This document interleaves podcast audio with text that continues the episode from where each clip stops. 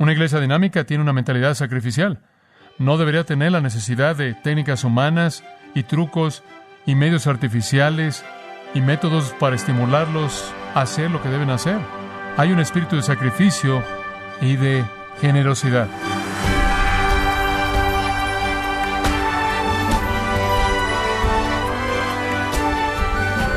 Queremos darle la bienvenida a esta edición de Gracia a vosotros con el pastor John MacArthur. No hay mejor deleite para un padre que ver a sus hijos crecer y madurar. De la misma manera, podríamos decir que no hay mejor deleite para un siervo de Dios que ver una iglesia crecer en su fe y madurar en el Señor. Pero ¿cómo puede usted medir la madurez de su iglesia local? Y cuáles son sus responsabilidades para ayudar a los ancianos y pastores en esta labor. Hoy el pastor John MacArthur, en la voz del pastor Luis Contreras, contestará estas preguntas mientras continúa en la serie Marcas de una Iglesia Saludable, aquí en Gracia a vosotros. En todos los procedimientos diferentes, en toda la enorme variedad de tipos y estilos de iglesias, hay algunos denominadores en común que son verdaderos de toda iglesia eficaz, exitosa, dinámica. Pueden ser administrados de maneras diferentes, pueden ser cumplidos en expresiones diferentes, pero estarán ahí. La primera marca de una iglesia dinámica o eficaz es una pluralidad de líderes piadosos, una pluralidad de líderes piadosos. La Biblia enseña que en la iglesia debe haber un liderazgo que es piadoso y que debe haber múltiples líderes. Ese es el corazón de la iglesia. Ese está en la parte de arriba de la iglesia y a partir de ahí viene la dirección de la iglesia. La segunda cosa, una iglesia dinámica tendrá metas y objetivos funcionales. Esto es, sabe a dónde va y ha delineado el procedimiento para llegar ahí.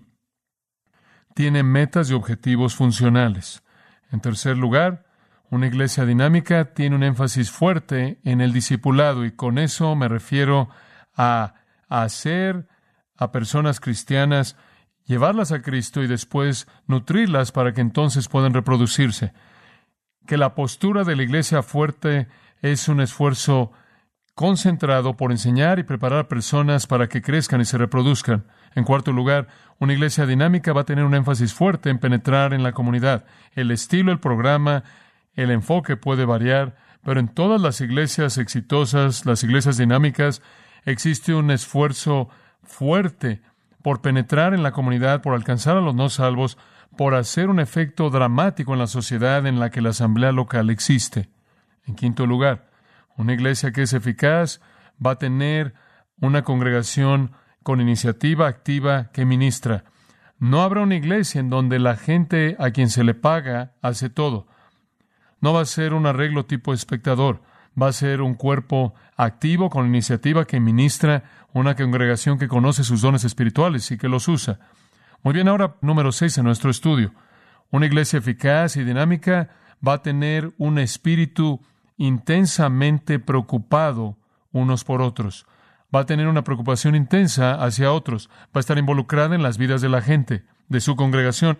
Número siete, una iglesia no solo debe preocuparse entre sí, sino que una iglesia que es dinámica y eficaz tendrá un nivel elevado, genuino de devoción hacia la familia. Un nivel alto, genuino de devoción a la familia. Una de las razones aquí en Grace por las que hemos tenido lo que hemos tenido con esfuerzos familiares es porque estamos tan comprometidos con la familia. Número 8. Una iglesia dinámica también va a tener un ministerio de enseñanza y predicación bíblica fuerte. Realmente creo que las iglesias dinámicas son iglesias en donde hay enseñanza sólida y predicación en su médula. No sé si usted puede compensar un púlpito anémico. Realmente no lo creo. No creo que los sermoncitos para cristiancitos sirven. No creo que las anécdotas y creo que debe haber en una gran iglesia el palpitar el corazón de la iglesia es una presentación dinámica de la verdad de Dios. No hay sustituto para eso. Debe haber en el corazón de la iglesia el pulso de un púlpito sólido que enseña y predica la palabra de Dios. Y usted sabe que ese es nuestro punto central. Y sabe una cosa, debemos enfrentarlo. Usted llega en la mañana, sale de su auto y se dividen, todo mundo va en una dirección diferente. Pero el denominador en común que tenemos está aquí, ¿no es cierto? Y esto realmente es el pulso que impulsa la iglesia. Si nunca tuviéramos esto, y hubiera una serie de artículos sugiriendo hace algunos años atrás que no debíamos tenerlo, no tendríamos ese crecimiento en común juntos. Nunca olvidaré leer esos artículos, la serie de esos artículos. Y la sugerencia era que no tuviéramos iglesias como las que tenemos en la actualidad, que nos deshiciéramos de los edificios y que no tuviéramos nada de eso y toda familia sería una unidad y el padre sería el sacerdote, eso es ideal. El único problema es que todavía tiene que hacer esto porque muchos padres lo están haciendo y si alguien no le enseña a las esposas y a los hijos, no lo van a hacer, ¿verdad? Pero toda familia con un padre. Y después usted toma cinco familias y tiene un grupo de cinco familias y uno de los padres enseñaba a ese grupo y usted tenía todos estos grupos por todos lados.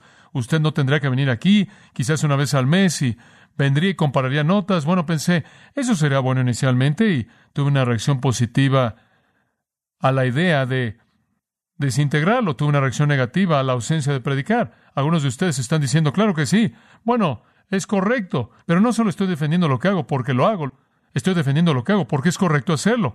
Como puede ver usted, cubre el libro de los hechos, cubre la vida de Cristo y la predicación domina esas cosas. Usted no lo puede sacar, usted no puede eliminar lo que Dios usa. La predicación de la cruz es todavía para los que se pierden locura, pero para los que creen es salvación. Y todavía es la proclamación, la querigma, la vida que, la instrucción que cambia las vidas de los hombres. Y sabe usted, esto es importante. Pero usted sabe que la predicación puede ser tantas cosas. Permítame dar un paso más allá con esto. Creo que debe haber, y lo hay, en iglesias que realmente están haciendo un púlpito grande, motivador, fuerte, que también esté instruyendo y enseñando. Usted oye tanto acerca de cómo predicar y claro, oigo mucho más que ustedes porque me muevo un poco en esos círculos, pero una manera en la que usted oye en la actualidad eso es que el predicador supuestamente debe hacer que todo el mundo se sienta bien. Digo, después de todo, el hombre tiene una vida infeliz, ¿no es cierto? Él trabaja duro y el jefe es cruel, él está cansado cuando llega a la casa, sus hijos son delincuentes y él no puede pagar el auto y todo este tipo de cosas, ya llega a la iglesia, haz que el hombre se sienta bien. Y sabe una cosa, no lo golpees de columna a columna, ella ha estado ahí toda la semana, entonces vienes a la iglesia y esa es la idea del pensamiento positivo, todos son maravillosos, todo es color de rosa. Encendí la televisión anoche porque algunas veces me gusta ver otros programas cristianos. Y entonces encendí la televisión y estaba este hombre que estaba ahí y él estaba sonriendo y en cierta manera tenía este aire familiar y él decía, oh, diariamente, todo día con Jesús es tan feliz. Oh, si tan solo pudiera ser tan feliz como yo soy. Cada día con Jesús es tan feliz. ¿Sabe usted lo que dije? Basura. Sí, dígale eso a la esposa que acaba de regresar del cementerio en donde ella sepultó a su marido. Dígale que el cristianismo es algo feliz. Dígale eso a la mamá a quien le acaban de decir que su hijo tiene leucemia mortal, que todo día es un día feliz. No me, no me diga eso. Todo día está lleno de satisfacción y todo día hay un gozo permanente en la presencia de Cristo, pero este no es un tipo de vida feliz y si lo único que debemos hacer es reunirnos y decirnos cuán maravillosos somos, todos estamos mintiendo. Alguien más dice, no, eso no es lo que debes hacer. Lo que debes hacer es ayudarla a resolver sus problemas. No soy un psicoanalista glorificado, no soy un bisabuelo Santa Claus que le va a dar palmadas en la cabeza y le va a decir que todo está bien. La tarea del predicador no es solo educarlo en la palabra de Dios, sino hacerlo cambiar a usted en su conducta para conformarse a ella, ¿verdad? Y le voy a decir algo con mucha honestidad. Espero que se sienta peor antes de que usted se sienta mejor, ¿verdad? Debe haber curación antes de que pueda haber restauración. Entonces, cuando alguien se me acerca después del servicio y dice, oh, eso fue tan maravilloso, simplemente me encanta. Yo digo, mm, no me entendió.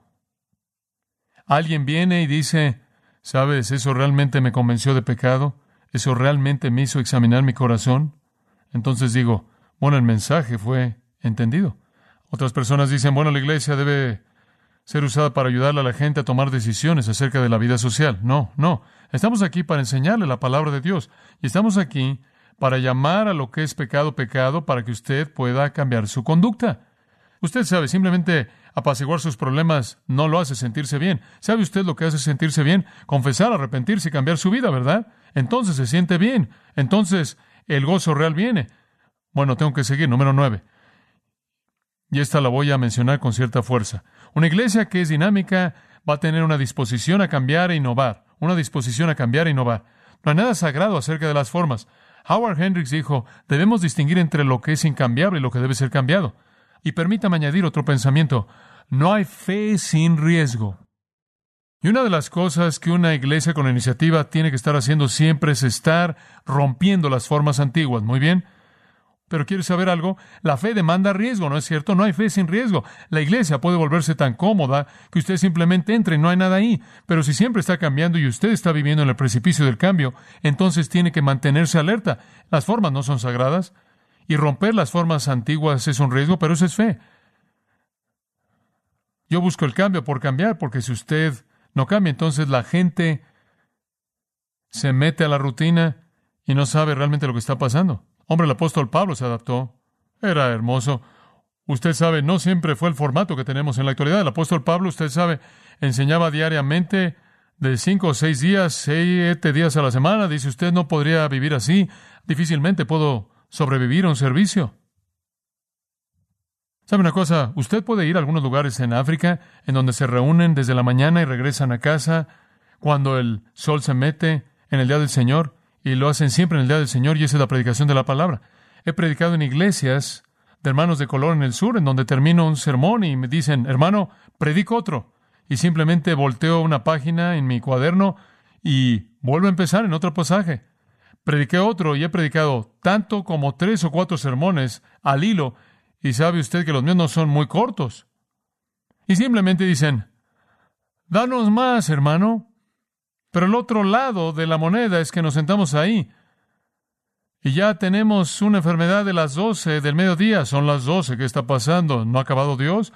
¿Sabe una cosa? Hay algunas personas que se colapsarían si no hubiera servicio de adoración el domingo por la mañana. Si digamos, miren, no podemos llegar ya el domingo en la mañana.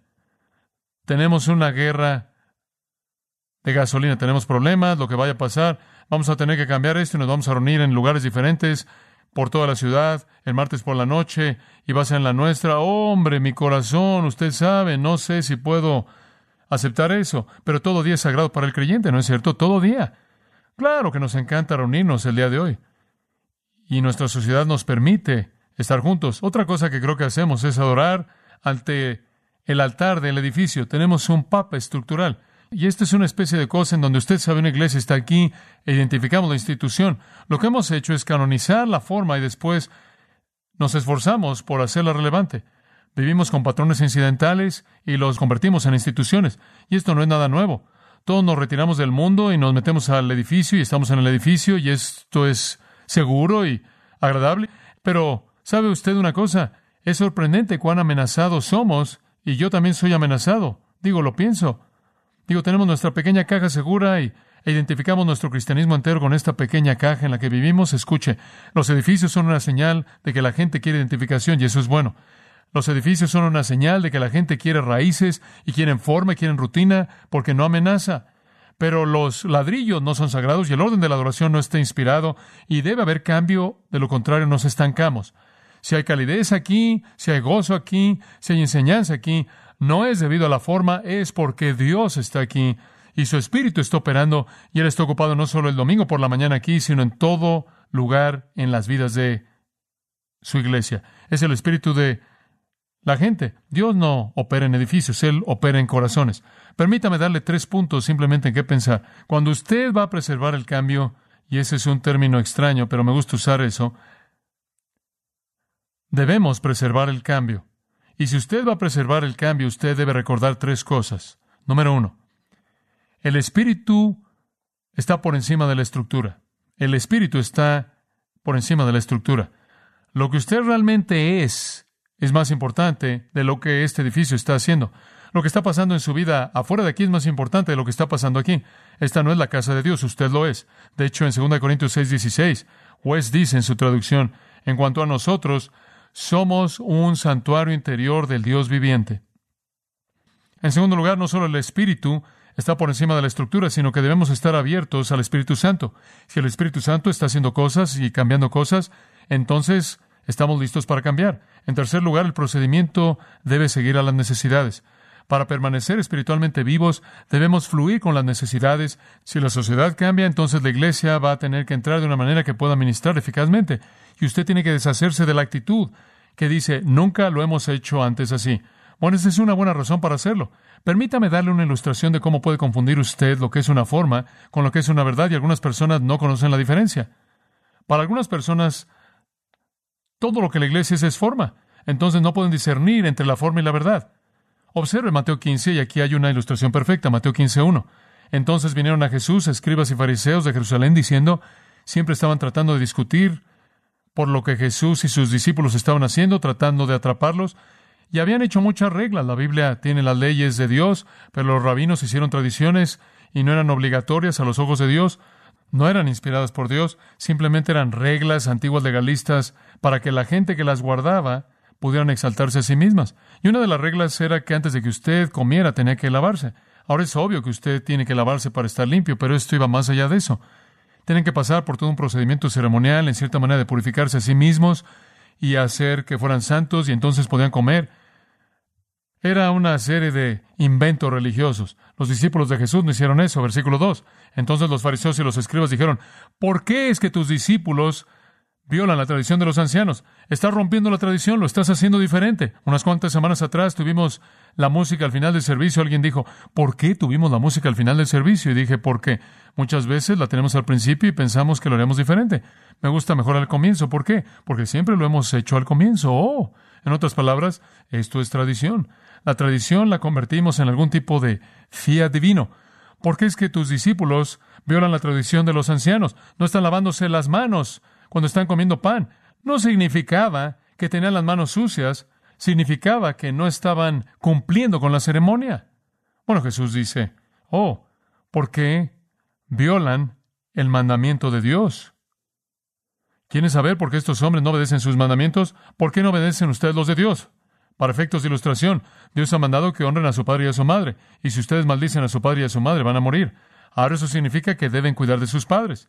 Pero en lugar de eso, cuando deberían de estar dando dinero a padres que tienen necesidad, ustedes le dicen a su padre o a su madre, lo siento, papá, mamá, es una ofrenda. En otras palabras, me gustaría darte este dinero, pero ya lo he dedicado a Dios. Entonces debo dárselo a Él. Lo siento, me gustaría dártelo, pero lo he dedicado a Dios. Eso es lo que estaban haciendo. ¡Qué piedad! Estaban en una contradicción absoluta a la ley de Dios acerca de honrar a los padres, mientras que estaban dando estas ofrendas pequeñas, corbán, pequeñas ofrendas que estaban consagrando, lo cual era una tradición que habían desarrollado.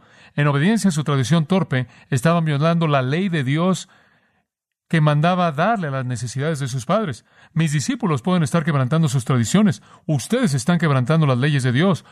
Hipócritas, versículo 7 dice. Ahora observa el versículo 9. En vano me adoran.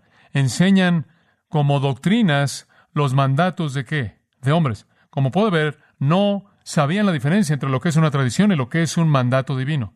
Y creo que la iglesia, hace mucho tiempo atrás, ha ensuciado las aguas en esa área. Y como digo, no estoy seguro de que la mayoría de la gente incluso conoce la diferencia entre lo que Dios instituyó y lo que la iglesia instituyó. Si usted se mete con las tradiciones, piensan que usted está metiéndose con la verdad divina. Muy bien, número 10. Otra cosa que es característica de una iglesia dinámica y eficaz es un esfuerzo constante por estirar la fe de la gente. Las grandes iglesias, las iglesias dinámicas, están viviendo ahí en el precipicio de la fe, están viviendo ahí en el borde, en donde tienen que creer en Dios y no hay fe sin riesgo. Simplemente una ilustración, Moisés. Moisés le dijo a los hijos de Israel, nos vamos de Egipto, todo el mundo, por favor, vámonos, salgamos de aquí, salen al Mar Rojo. Moisés, ¿qué hacemos ahora? El ejército de Faraón viene por atrás. El Mar Rojo está ahí. Observen, le pega con su vara, el Mar Rojo se parte. Muy bien, Moisés, ¿cómo sabemos que al entrar allá a la mitad no va a cerrarse todo? Confíen en Dios, confíen en Dios, muy bien. Eso fue algo aterrador, pasar por esto. Llegan al otro lado, ahoga al ejército de Faraón. Bueno, Moisés, ahora que estamos del otro lado, no podemos regresar. No tenemos a dónde ir. ¿Qué vamos a hacer? Vamos a estar dando vueltas en este desierto por aquí. Bueno, Moisés, ¿cómo vamos a comer? Bueno, Dios va a dejar caer cosas del cielo. Oh, por favor. Ahora que hemos cruzado el Jordán y estamos al borde de esta ciudad de Jericó, ¿Cómo vamos a conquistarlo? Vamos a tocar trompetas y todos los muros van a caer. Oh, es fabuloso. No existe algo tal como vivir la vida que ha pedido que usted viva sin riesgo. ¿Entiende usted eso? La fe es riesgo. Bueno, ¿sabe usted lo que pasa con los cristianos? Hombre, no les gusta nada que sea riesgoso. No existe algo tal como la fe sin riesgo. En Efesios 3 dice que Dios es poderoso para hacer todas las cosas mucho más abundantemente de lo que podemos pedir o entender según el poder que actúa en nosotros, si tan solo creemos en Él para ello. En Hebreos capítulo 11, usted tiene a todos esos héroes de la fe. ¿Se acuerda de eso? Creyeron en Dios y hombre, Daniel creyó en Dios. ¿Y en dónde acabó? En ese foso de leones. Y uno tras otro, tras otro, en ese capítulo 11 de Hebreos. Abraham creyó en Dios cuando no había manera alguna en la que Sara podía tener un bebé, pero creyó en Dios. La fe, la fe que se estira. ¿Sabe una cosa? El cristianismo no es un ave en la mano que vale dos en el arbusto. El cristianismo no es así. Bueno, lo tengo y me aferro a esto y hasta ahí llego. Eso es lo que pasa en tantas iglesias cuando usted tiene gente emocionada que quiere avanzar para Dios y usted tiene un grupo de hombres que se aferran a las cosas y usted termina con un cuello de botella a un nivel bajo y usted tiene todo tipo de grandes planes. No lo siento, no tenemos el dinero para hacer eso. Ahora espera un minuto. ¿Qué es lo que quiere Dios que se haga? Bueno, sí, pero no tenemos el dinero. Dios nunca tuvo un problema en conseguir el dinero para lo que Él quiere que se haga. Y es emocionante ver cómo eso puede operar. Número 11, una iglesia que es dinámica y eficaz tendrá un espíritu de sacrificio.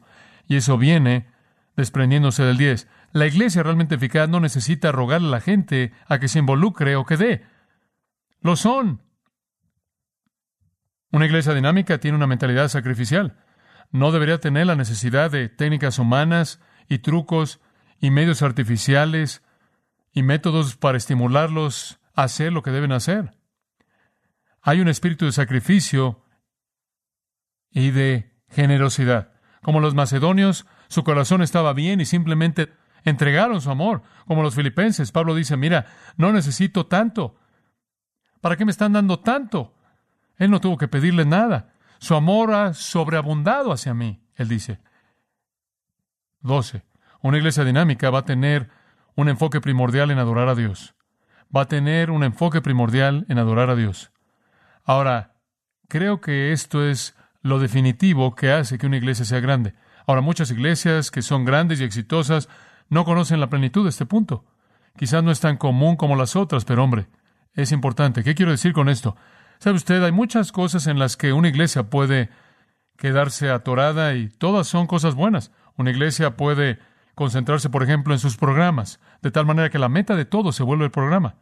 Tenemos que presentar el programa, tenemos que hacer que opere el programa. ¿Sabe usted entonces lo que sucede? Se hace lo que tenga que hacerse para que se implemente el programa. Bueno, ¿sabe usted lo que sucede? Usted no tiene una base real de integridad ahí, y entonces usted hace concesiones para alcanzar el fin. Su orientación entera está en torno a su teología. Somos los que creemos así. El resto de la gente son los que creen así. ¿Se da cuenta? Y entonces glorificamos nuestra teología, nuestra postura. Normalmente todo está en su título. ¿Sabe una cosa? Es la primera iglesia soberana de libre albedrío, premilenialista, pretribulacionista, antiliberal, proconservadora, sin concesiones de la calle del cedro.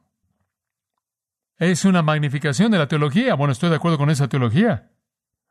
Pero hay mucho más en el enfoque de la iglesia que su teología.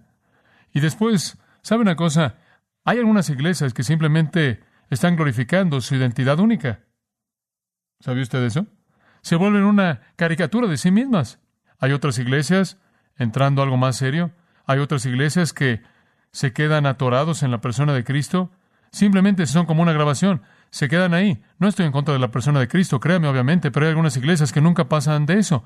De lo único de lo que hablan es de Jesús necesitan salvarse, ustedes saben conocer a Jesús y después necesita decirle a la gente acerca de Jesús. Siempre es Cristo, Cristo, Cristo y después hay otras iglesias y es siempre el Espíritu Santo, ¿verdad? El Espíritu Santo esto, el Espíritu Santo esto, el Espíritu Santo aquello, el Espíritu Santo esto, el Espíritu Santo aquello y el Espíritu Santo descendió. Pero ¿sabe usted cuál debe ser el enfoque sólido de una iglesia? debe ser una preocupación no con un miembro de la Trinidad o dos miembros, sino la Trinidad en total. Debe ser una iglesia que está adorando a Dios en su plenitud. Y escuche, cuando su enfoque total está en Dios y usted está haciendo todo por honrar a Dios, entonces usted tiene una base para una integridad sin concesiones. Porque no importa lo que mueve ese programa, no importa por qué es única su iglesia, no importa lo que usted llama que es su teología, lo que importa es lo que Dios demanda y en esa base usted establece su integridad. Ahora eso es lo que hace que una iglesia sea realmente grande. Espero que esas cosas sean una base no solo para esta iglesia, pero para muchas iglesias, para que Dios sea honrado. Oremos. Gracias, Padre, por nuestra comunión en Cristo, por el gozo que hemos compartido. Te damos la alabanza por edificar a tu iglesia, que seamos una parte al verte edificarla a tu manera, en el nombre de Jesús. Amén.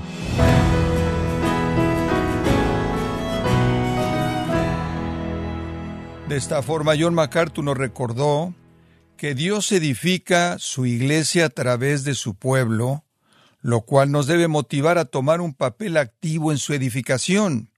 En la serie, Marcas de una iglesia saludable, aquí en gracia a vosotros.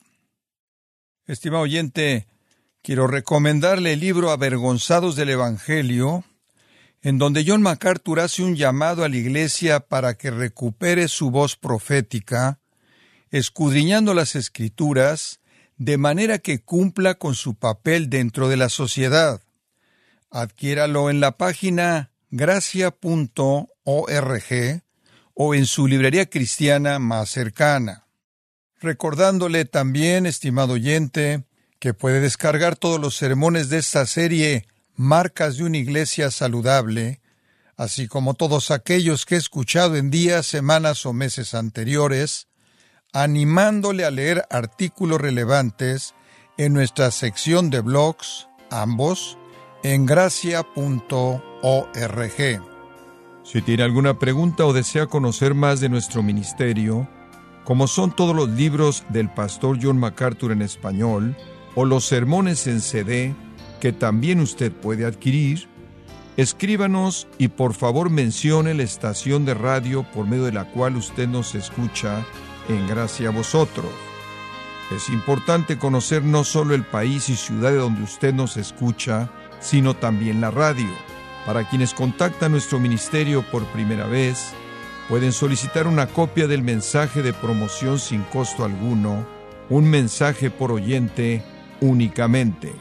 Si usted vive en los Estados Unidos o Puerto Rico, escríbanos a Gracia Vosotros, P.O. Box 4000, Panorama City, California 91412.